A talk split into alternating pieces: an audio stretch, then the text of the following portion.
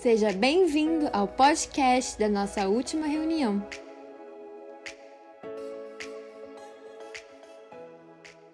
Em Gênesis 2, no versículo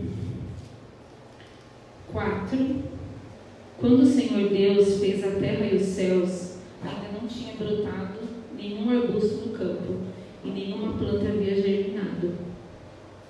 Porque, porque Senhor Deus ainda não tinha feito chover sobre a terra, e também não havia homem para cultivar o solo.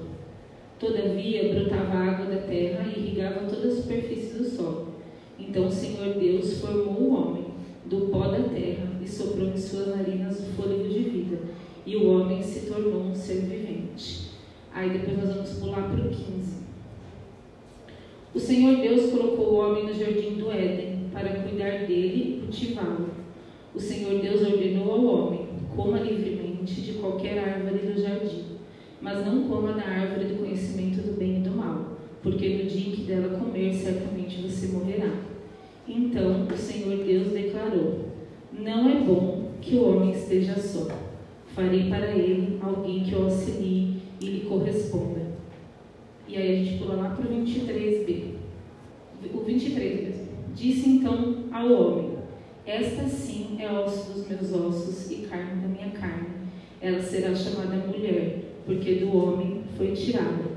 Por essa razão, o homem deixará pai e mãe e se unirá à sua mulher, e eles se tornarão uma só carne. Eu acho muito interessante como Deus faz as coisas. Eu fiquei meditando sobre isso, sobre, sobre a criação e sobre a criação do homem? E aí eu fiquei pensando, falei, Deus é todo poderoso, Ele criou tudo. E Ele já sabia que Ele ia criar o homem, a mulher, Ele já sabia de todas as coisas. E Ele poderia simplesmente ter instituído a primeira família ali, homem, mulher, família, mas não. Deus vai, faz o homem, a própria criação, ele, o, o, que, cria, o que criou, olhou para a sua criação e falou: não é bom que o homem esteja só. Ele quer deixar isso enfatizado. Não é bom que o homem esteja só. Ele fez questão que a gente lesse isso. Que não fosse assim, ah, sempre foi assim. Não. Não é bom que o homem esteja só. E nisso se tornou a primeira família. Ali Deus já demonstra o seu desejo de família, de comunhão, de que o homem poderia ser totalmente satisfeito em Deus, porque nós podemos ser totalmente satisfeitos em Deus, mas ele olhou e falou: não é bom que o homem esteja só. Além do relacionamento que ele vai ter comigo, eu quero que ele tenha com o outro. Além de me servir, eu quero que ele sirva o outro. Eu quero que ele seja família. Eu quero que ele crie uma família. E ali ele vai glorificar. Então, nesse cenário, a gente vê a primeira família. E essa parte ficou martelando na minha cabeça. Não é bom que o homem seja só. Eu diria que poderia até ser o tema dessa mensagem. E aí eu fico imaginando Deus lá, Deus não, né? O homem e a mulher no jardim, tendo o próprio Deus como a sua referência. Eles tinham ali a oportunidade de aprender com Deus como ser um bom pai, como ser uma boa mãe, como criar filhos, como cultivar a terra, como fazer todas as coisas. Eles tinham a melhor referência, a perfeita referência. Só que o homem vai e peca. E com o pecado há o afastamento. Deus, o homem já se envergonha, ele já não tem mais as mesmas atitudes, e ali, aquilo que ele tinha oportunidade de aprender, que era de olhar dele para o outro, na entrega para o outro, ele começa a olhar para si. O ego começa a sobressair a partir do pecado. E nesse momento é que a estrutura familiar foi corrompida. Às vezes a gente fica pensando: nossa, hoje as famílias estão perdidas nossa, tá tudo errado. Realmente está, né? A bagunça vai ficando cada vez pior. Mas tudo começou lá em Gênesis, quando o pecado chegou. quando o homem se afastou da sua principal e única referência que deveria ser de pai, de família, de comunhão.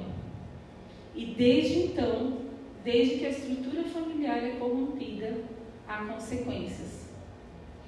Então a gente vai lendo a Bíblia e logo na sequência a gente já vê Caim e Abel, a gente já vê o homem olhando para si e não olhando para o outro, e não ouvindo aquilo que Deus falou.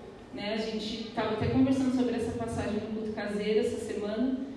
E aí a gente falou que é tão interessante porque antes de acontecer o assassinato, Deus ainda vai dar uma oportunidade de arrependimento, mas a ira, a inveja no coração era tão grande que, mesmo Deus tendo dando oportunidade, o pecado vai e entra de novo e há mais consequências e consequências. E às vezes a gente pensa em pecado, pelo menos por muitas vezes eu pensei em pecado, e eu não consegui enxergar o pecado como o principal no que a gente fala de qualquer estrutura que esteja incorrompida. E por vezes não enxergar isso vai mudar toda a sua cosmovisão de como você vai viver. Então, se eu não enxergo que porque eu tenho, porque eu, por causa do pecado, que nós somos pecadores, as famílias vêm de geração em geração tentando acertar e erram e voltam e tentam acertar e se destruturam e ficam procurando por quê? Nós nos afastamos de Deus. E quando nós não buscamos em Deus a referência, nós voltamos a errar. E nós voltamos a deixar a família cada vez mais estruturada. E aí lá o plano inicial vai sendo deixado de lado. E aí, dentro dessa estrutura familiar corrompida, como eu falei no início, não é bom que o homem esteja só, começa a acontecer o quê? O homem começa a ficar só. O que, que começa a acontecer? Começam a surgir as pessoas que não têm família. Então a palavra começa a mostrar que agora vão começar a existir órfãos, viúvas, estrangeiros. Por quê? Eles não estão inseridos numa família. Por algum motivo, às vezes pela morte mesmo, mas a ordem do Senhor sempre, ele sempre foi dando ordem. Se a gente vai lendo aqui sobre a lei, ele não fala, ah, se vira. Ele fala que tem que acolher.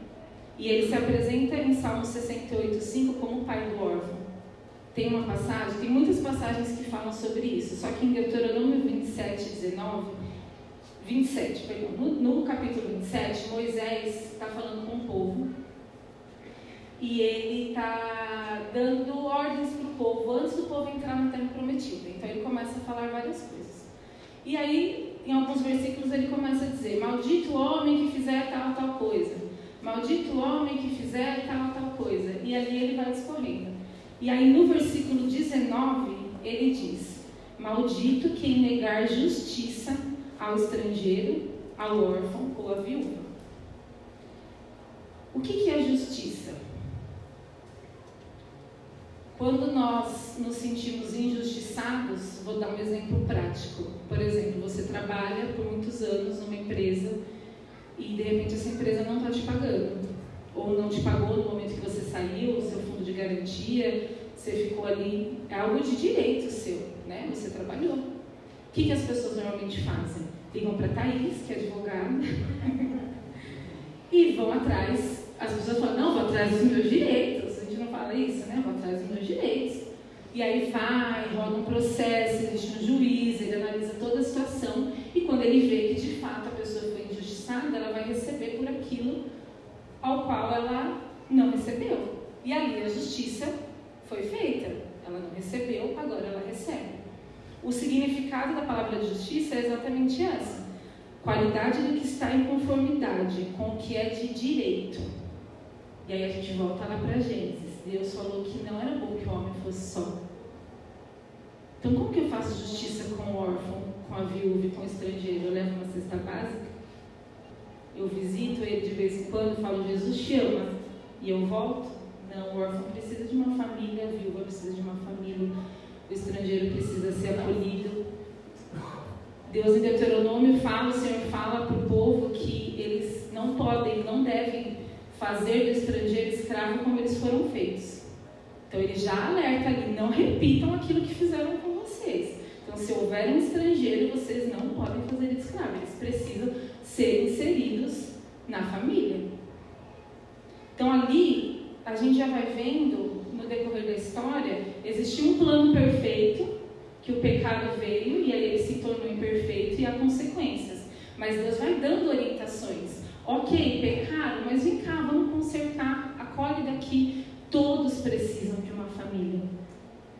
Por mais que a gente tente, às vezes, cumprir uma justiça ou fazer algo pelo outro, essa pessoa só receberá a justiça se ela tiver uma família. Não tem como, nós temos dentro de nós esse sentimento de pertencimento. Mas, Thalita, os meus pais já morreram, mas nós não estamos falando de, de filiação apenas de sangue. Mas eu nunca tive uma família, mas o próprio Deus se apresenta como pai. E apresenta o corpo dele como, como a família. E eu não sei vocês, mas eu já me senti muito, muitas vezes, muito mais em família com pessoas que não eram do meu sangue. E que fizeram e fazem muito mais por mim. E será que nós somos essas pessoas também?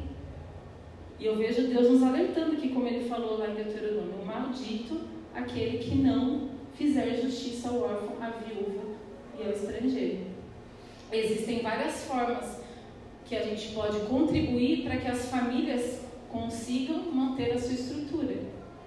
Existem várias formas, às vezes você não vai contribuir de uma forma direta, mas você é a favor daquilo, então você investe naquilo, você acredita naquilo, então você nunca vai ser contra aquilo, muito pelo contrário, mesmo que todos sejam contra, nós, como povo de Deus, sempre precisamos ser a favor da família e não só da nossa. Não só que a nossa casa esteja bem, mas a que a de todos esteja. De que todos tenham uma casa. De que todos estejam inseridos. Porque não é bom que o homem seja só. Nenhum homem. Deus não nos fez para ser só. Senão, lá no começo ele já teria feito. Ah, Adão aqui, Eva ali, sejam satisfeitos em mim. Eu só teria feito só Adão, mas não. Ele fez questão de fazer um, depois fazer outro e ainda falar. E eu vejo hoje é, como eu falei, é, sempre, é do começo que tudo é corrompido, mas olhando para hoje, a nossa sociedade ela tem ido totalmente contra a tudo isso, ao outro, ao me doar para o outro, ao investir meu tempo, meu dinheiro, ao abrir minha casa para o outro. E eu não digo nem o outro de alguém estranho. Quantas pessoas vocês já conhecem que de repente falam: Deus me livre, eu não quero casar. Imagina, eu tenho meu cantinho, eu tenho meu dinheiro, eu já tenho toda a minha vida aqui, vai vir alguém para atrapalhar tudo? Porque você tem que se doar para o outro quando você casa. Ou, ah não, vou casar ali, mas se der errado, rapidinho a gente vai lá, assina um divórcio e tá tudo certo. Já casa pensando em se separar. Porque na hora que a gente precisa para o outro, ah não, aí não, né? Você também vai mexer nisso. Eu sempre fui assim. Como assim? Eu não posso abrir mão disso. Ou tudo bem, casamos. Ah, mas a gente não vai ter filhos, né? Não, muito difícil criar criança nesse mundo hoje em dia. Vamos viajar. Vamos trabalhar muito, gastar muito dinheiro, usar melhor roupa.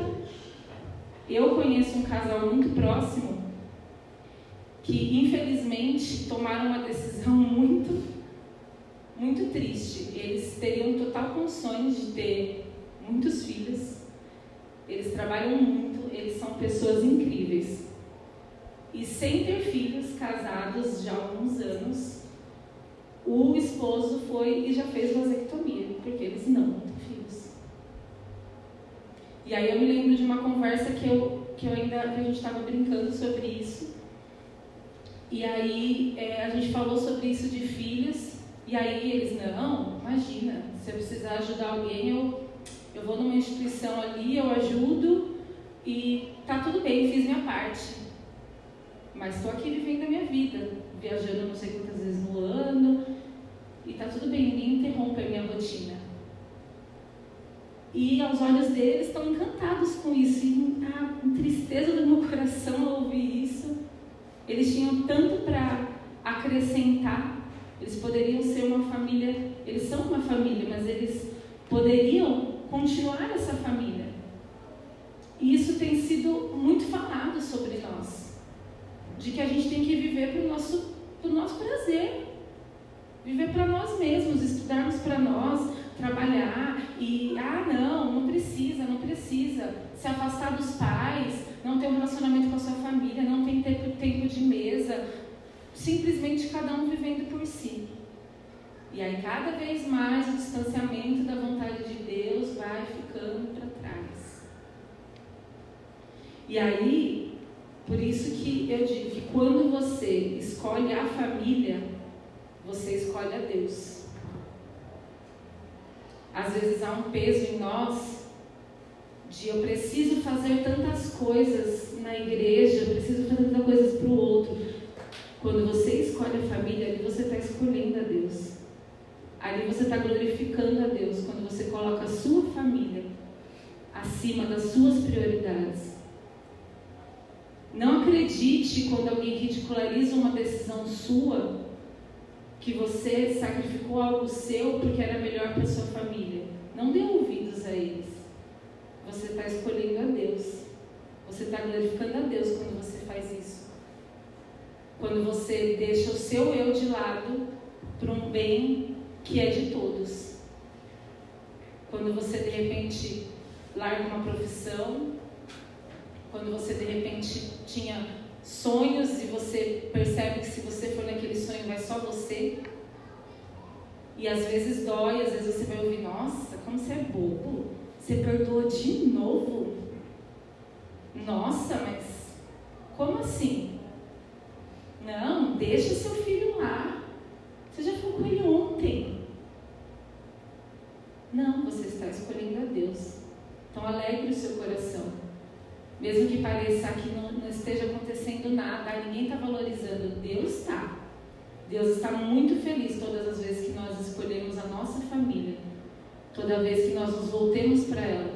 Ontem nós estávamos conversando e nós falamos sobre o quanto hoje, pelo menos eu, tenho conhecido mulheres que têm tido, mas não todas, mas têm tido um desejo genuíno de voltarem para suas casas e não mais naquele anseio, às vezes é, pesado, digamos assim, de que só será feliz ou útil se ela estiver trabalhando, estiver fora.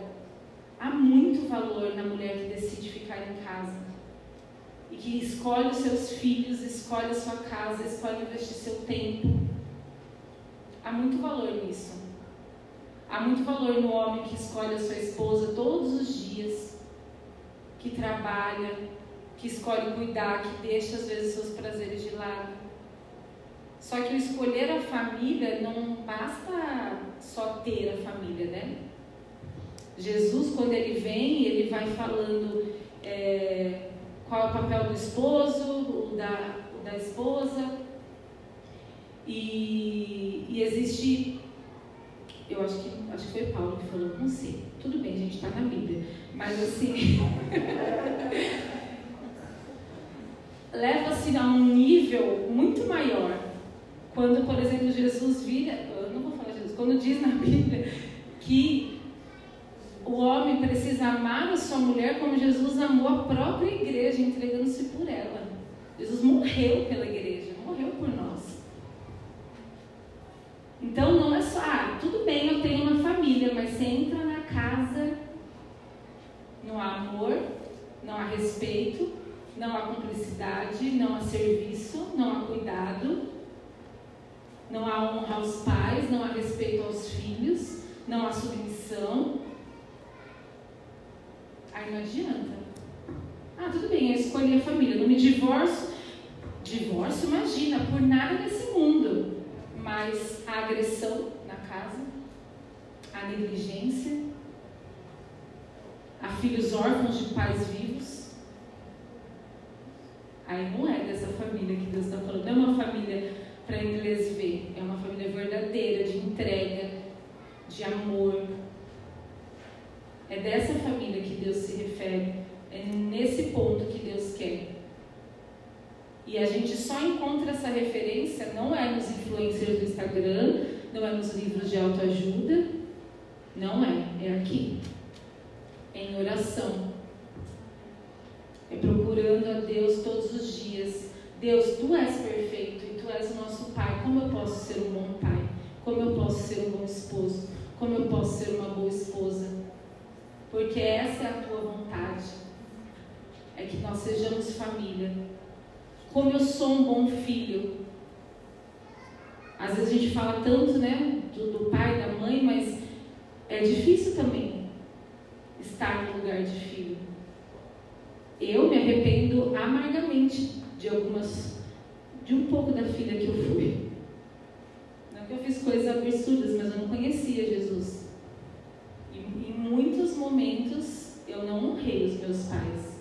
Eu faltei com respeito, eu fui rebelde.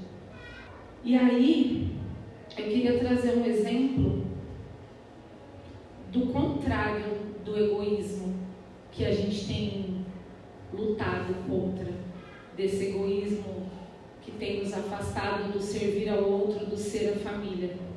Queria que vocês imaginassem, alguns aqui já são casados, outros não, mas imagina que você vai casar e você tem todo um plano, né? E tem uma expectativa. O Felipe brinca que eu, que eu imagino todas as possibilidades possíveis e imaginárias dentro de uma situação. Normalmente para pior, mas eu imagino. Quando a gente estava para casar, eu tive milhares de sonhos de coisas que iam acontecer errado na nossa cerimônia, muitas coisas. Mas é assim, né? normalmente dá tudo certo, eu que, que dou uma viajada. Mas existia expectativa, eu tinha muita expectativa de saber como que ele ia ser como esposo. Tenho muita expectativa de vê-lo como pai, de ver como que vai ser a nossa casa com um filho ali. E eu acho que todo mundo que vai casar fica com essa expectativa. Nossa, como vai ser minha vida de casado? Como que a gente vai se relacionar? Nossa, e fica pensando nas coisas boas, nas coisas ruins, mas é uma expectativa boa, é aquela ansiedade gostosa, que você quer viver aquilo, você não vê o dia daquilo chegar, você poder dormir e acordar todo dia com a pessoa. Então imagina você nessa situação, e você é uma pessoa que guarda os mandamentos do Senhor, que ama o Senhor de todo o seu coração e fez tudo certinho, e está só esperando o dia do seu casamento para que essa nova vida comece. Só que aí, de repente, Deus aparece, o Senhor aparece e Ele dá uma mudadinha no plano que você talvez tinha expectativa. E aí eu queria ler com vocês em Mateus 1, 18. E foi assim o nascimento de Jesus Cristo. Maria, sua mãe, estava prometida em casamento a José. Mas antes que se unissem, achou-se grávida pelo Espírito Santo. Por ser José um homem justo e não querendo expô-la de desonra pública, pretendia anular o casamento secretamente.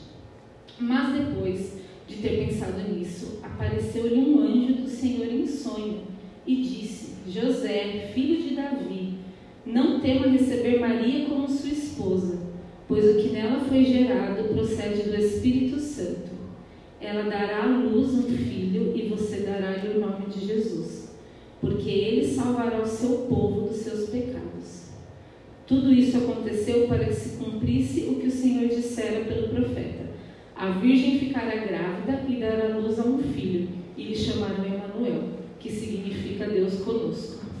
Ao acordar, José fez, fez o que o anjo do Senhor lhe tinha ordenado e recebeu Maria como sua esposa, mas não teve relações com ela enquanto ela não deu a luz a um filho e ele lhe pôs o nome de Jesus. Então José teve uma mudança nos planos. Imagina só, há mais de dois mil anos atrás, de repente uma noiva grávida, antes do casamento, e ali ele, num primeiro momento, óbvio, pensa em anular o casamento. Só que o anjo aparece para ele eu acredito, porque a Bíblia não fala que tem uma, uma divisão de tempo, mas assim que Deus fala, ele obedece. E aí eu fiquei pensando no coração de José. Será que a gente obedeceria assim tão de imediato? Pô, Deus, esperei tanto para casar. E aí eu já vou casar com uma mulher grávida? Como assim ele é aquele que vai salvar todo o meu povo? Não, não sei, acho que não era de Deus não, isso que falaram. Não pode ser da vontade de Deus, porque a vontade de Deus é que eu case. Eu vou casar com uma mulher grávida? Não, isso não é da vontade de Deus. Ele teria vários argumentos para ir embora, só que o coração dele era tão voltado para o Senhor, acredito eu, que foi de imediato que ele obedeceu. E ali, naquela obediência, ele se torna o pai de Jesus. E com a obediência dele, se cumpriu a promessa que está em Isaías 11:1, onde um ramo surgirá do trono de Jessé. Em Mateus 1:16 fala o seguinte, está falando, é, o capítulo está falando da genealogia de Jesus. E aí no 16 ele fala: "E Jacó gerou José, marido de Maria, do qual nasceu Jesus Cristo, Jesus que é chamado Cristo. Então, aquele que foi prometido, filho de Davi, veio através de uma filiação adotiva de José. José adotou Jesus, e aí Jesus, por isso, é o ramo que surgiria do tronco de Jessé. José simplesmente doou seu plano, doou a sua família, para que o plano do Senhor se cumprisse. Só que ele vai além. Ele não somente obedeceu e ficou talvez esperando algo, ah, ah, vou obedecer, vou fazer aqui meu papel. Pelo que a gente vai lendo nos relatos da, da Bíblia, ele de fato foi um pai. Ele de fato amou Jesus. Ele de fato foi um esposo para Maria. Porque ele vai, se casa com Maria, Jesus nasce. E aí, logo quando Jesus nasce, eles passam por uma situação de guerra, praticamente. Porque havia sido dada uma ordem que todos os meninos nascidos deveriam morrer. E aí José vai e ele faz o seu papel de protetor. E ele pega Maria, pega Jesus e foge para o Egito. Parece simples, né? Quando a gente lê ali rapidinho, ah, Jesus foi, José foi, fugiu para o Egito e tal, passou, Jesus cresceu. E não foi simples. Imagina naquela época você fugir para o Egito. O que será que José teve que deixar para trás para fazer isso? Quanto será que custou para ele? Para ele pegar um filho e falar: Não, é meu filho. Ah, não estou fazendo um favor, não, ele é meu filho. Deus falou que ele é meu filho, ele é meu filho. E ali gerou no coração de José um amor verdadeiro por Jesus. E durante toda a sua infância, José cuidou de Jesus. Tanto que Jesus, muitas vezes, era reconhecido como o filho do carpinteiro. Então as pessoas viram ele em família. Então não bastou só obedecer, ele se entregou, ele amou, ele serviu, ele sacrificou, ele protegeu Maria e Jesus, assim como o Senhor pediu. E aí, através dessa obediência, dessa entrega, desse amor, a promessa se cumpre. E aí, Jesus vem, e através de Jesus, nós nos tornamos filhos de Deus. E aí, nós somos adotados. Mas Jesus foi primeiro lá por José. E pouca gente ouve falar de José. A gente tem muitos heróis da fé, a gente tem muitas histórias.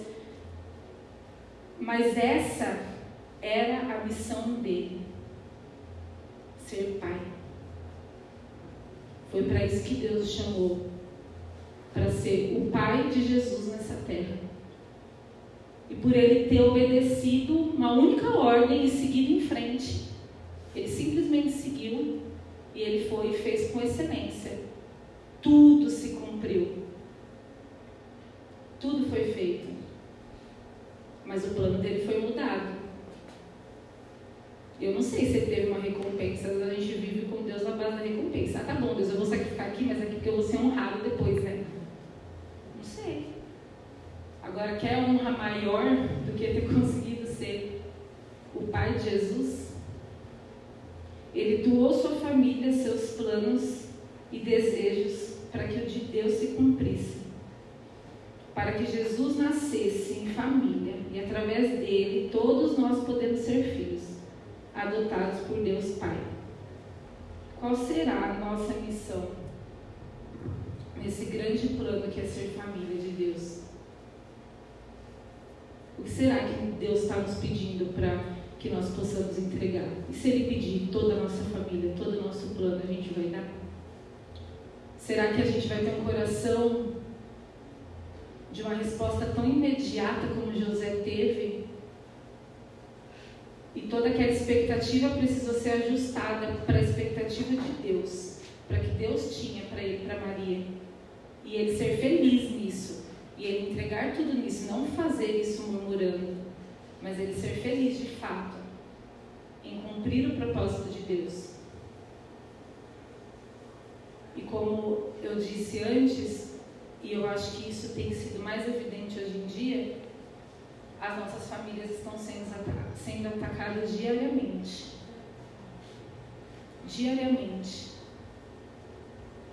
Das formas pequenas, outras formas bem grandes, mas principalmente quando a gente fala de uma criança, assim como aconteceu com Jesus. Se José não tivesse tido seu papel de fugir com Jesus, quantas crianças morreram naquele momento quando Jesus nasceu? Quantas famílias viveram um luto porque perderam seus meninos que nasceram na mesma época de Jesus, porque queria se interromper o plano de Deus. A mesma coisa aconteceu na história de Moisés. E acontece hoje, e amanhã, e depois, e depois. Se o plano de Deus é que sejamos família, o plano do inimigo é que a família não exista. Nós estamos falando de uma guerra espiritual. Não estamos falando só de, ah, sou feliz que tenho uma família. Não. A partir do momento que você se posicionou e você tem uma família, bem-vindo à guerra. Nós estamos em guerra. E qual é a nossa posição na guerra? Nesta guerra? Eu acredito que Deus ele trabalha com a gente de uma forma individual, tanto que nós o chamamos de pai, ele é o nosso pai. Não significa que aquilo que ele tem pedido para mim, ele está pedindo para vocês também. Mas que a gente precisa se posicionar, a gente precisa. Se a gente de fato ama Deus, a gente ama a família, a gente ama as crianças, a gente ama os órfãos, a gente ama as viúvas, e nós queremos que todos tenham uma família. Que todos sejam família. Que a nossa igreja seja uma família. E não só uma frase bonita para se ver, uma família de verdade que acolhe, que cuida quando está doente, que põe na mesa, que ri junto, que chora junto, que investe tempo. Nós estamos numa guerra espiritual. Eu queria ler um trecho de um livro que foi um livro que falou muito sobre, essa, é, sobre José, e aí tem uma frase que me marcou muito. O universo está em guerra e alguns bebês e crianças estão em risco. A velha serpente está em ação agora mesmo e observando os infantes que ela possa consumir. Numa noite, há dois mil anos, tudo que estava no caminho da serpente era um operário que decidiu ser pai. Ele decidiu ser pai. E ali ele venceu a guerra espiritual. Simples assim. Ele foi a resposta naquela guerra, naquela batalha. Será que nós somos essa resposta? Será que nós estamos dispostos a escolher nossa família acima de tudo? Ser mãe e pai daquele que não foi gerado em nós? A investir nisso, a cuidar, a se doar, a sacrificar, sacrificar os nossos prazeres. Mas voltar para Deus e olhar e falar: não, não é bom que o homem esteja só, esse está só, não vai ficar mais não. Não é bom que você esteja só. Você faz parte da família além da família que Deus nos dá, que Deus nos chama à mesa, mas Ele quer que a gente tenha uma família aqui. É aqui também que Ele quer, senão Ele não teria falado isso. Ele teria falado, seja suficiente em mim e está tudo certo,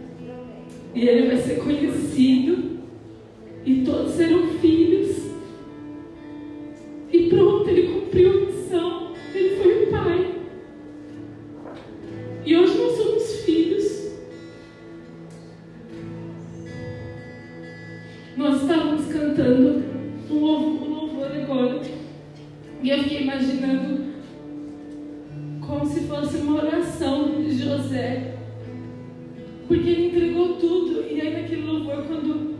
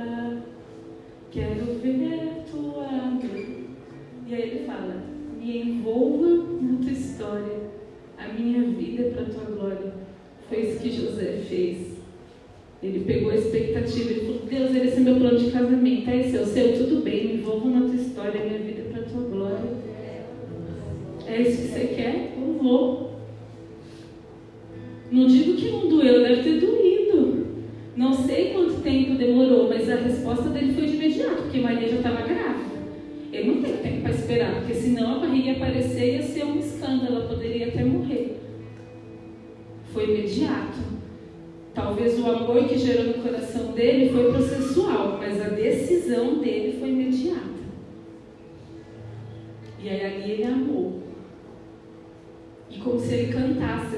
Me veio no coração como se essa fosse uma canção, sabe? Que a vida é dele foi para a glória de Jesus e me envolva. eu quero fazer parte dessa história. Custa a minha família? Tudo bem, vamos. Custa os meus filhos? Vamos. Custa o meu luxo? Vamos.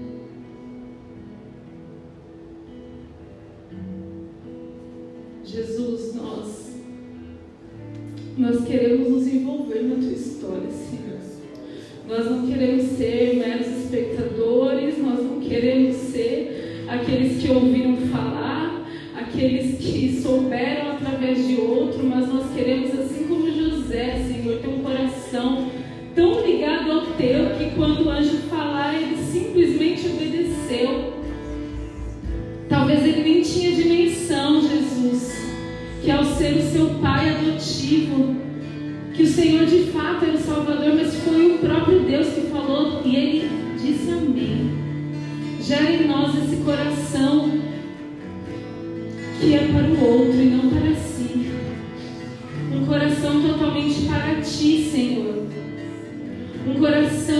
ama a família acima de tudo.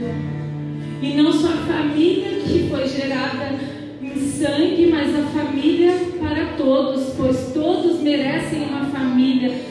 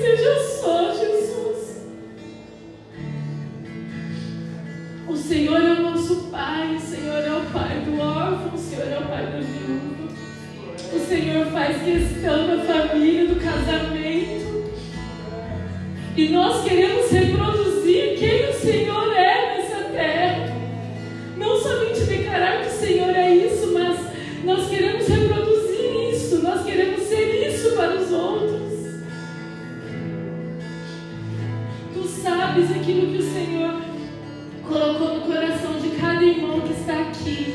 Qual é a entrega que o Senhor está pedindo nessa noite? Eu não sei, Senhor.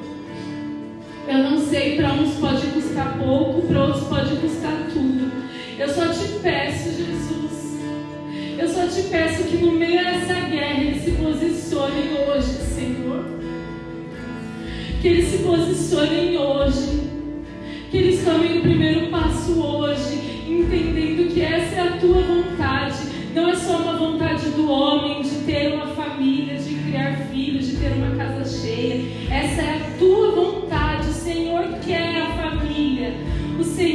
deseja